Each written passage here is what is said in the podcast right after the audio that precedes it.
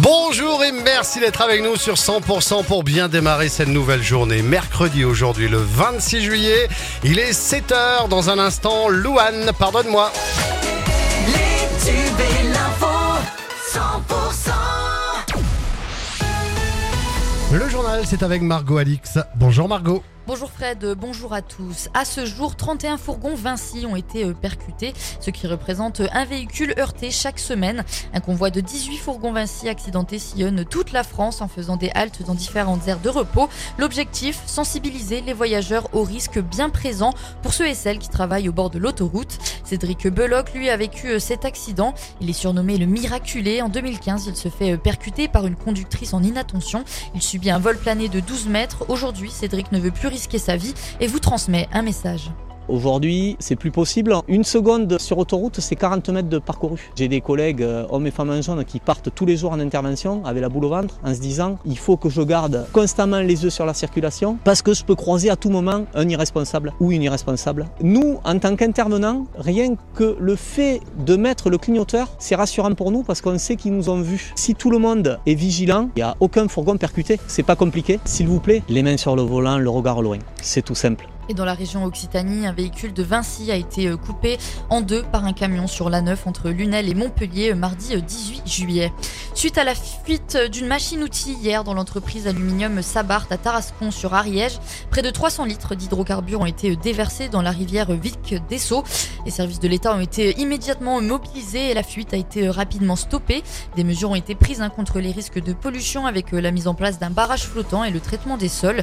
À cette heure, aucune mortalité de poissons a été euh, constaté. Et par mesure de précaution, la baignade, les activités euh, nautiques et la pêche sont interdites jusqu'à nouvel ordre entre Tarascon sur Ariège et Mercus.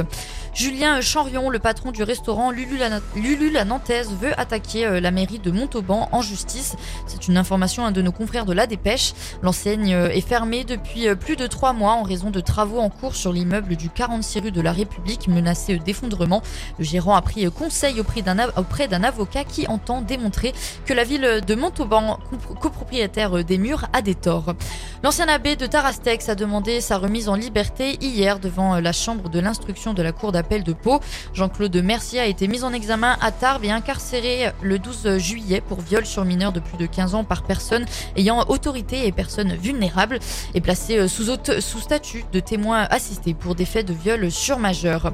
Et puis euh, il s'est éteint à l'âge de 77 ans. Le fondateur et président du groupe Dangean, Gérard Dangean, nous a quittés vendredi dernier à Toulouse. Cet homme d'affaires originaire de Mazères en Ariège avait créé sa petite entreprise de transport dans les années 60. Le groupe compte aujourd'hui 630 salariés aux, multiples activités. Il est devenu leader en Midi-Pyrénées. Louis Marette, le maire de Mazères, retrace ses derniers souvenirs. Écoutez. Euh, moi je suis maire depuis 1995 et c'est cette année-là que j'ai connu euh, Gérard Dinjean. Pour la ville de Mazères, c'est une grande perte. Il était entrepreneur, il était transporteur, il avait aussi une petite entreprise de travaux publics. Gérard Dinjean, c'était aussi un, visionnaire et rapidement il a compris l'intérêt à s'installer à proximité de l'autoroute.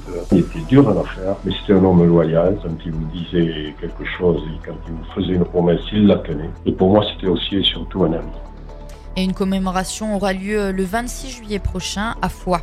Et dans le reste de l'actualité, le patron du groupe Lagardère, qui possède le journal du dimanche, a évoqué la possibilité d'un guichet de départ face à la grève hein, de la rédaction opposée à la nomination euh, d'un directeur à la tête de la rédaction marquée à l'extrême droite. Il, permettrait aux journalistes en désaccord avec euh, cette décision de partir avec euh, des indemnités. Pour rappel, hein, la rédaction vient d'entrer dans son deuxième mois de grève et a reconduit hier son mouvement pour protester contre l'arrivée de Geoffroy le jeune.